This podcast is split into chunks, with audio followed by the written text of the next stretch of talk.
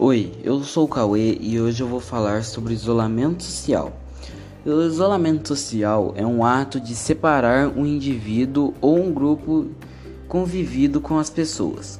O isolamento pode ser voluntário ou forçado, que é tipo que estamos sujeitos hoje. Então, no atual momento da Covid-19, ele tem funcionado como uma medida de distanciamento social que na prática consiste no total isolamento de pessoas que tiverem contato com o infectado, para que não está aguardando resultados dos testes para a doença, ou até mesmo por quem apresentou sintomas.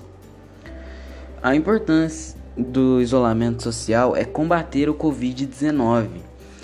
Pela pandemia causada do Covid-19, a população do mundo todo está tomando medidas para promover o isolamento social a fim de evitar a propagação da doença. Os critérios elevados pela autoridade sobre isolamento social têm embaseado e servem para reduzir intensamente o número de infectados, visto com a aproximação de alguém infectado é suficiente para o contágio da doença.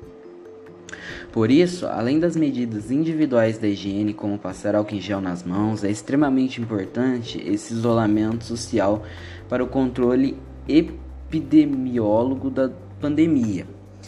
Ou seja, não podemos ficar saindo de casa por qualquer coisa.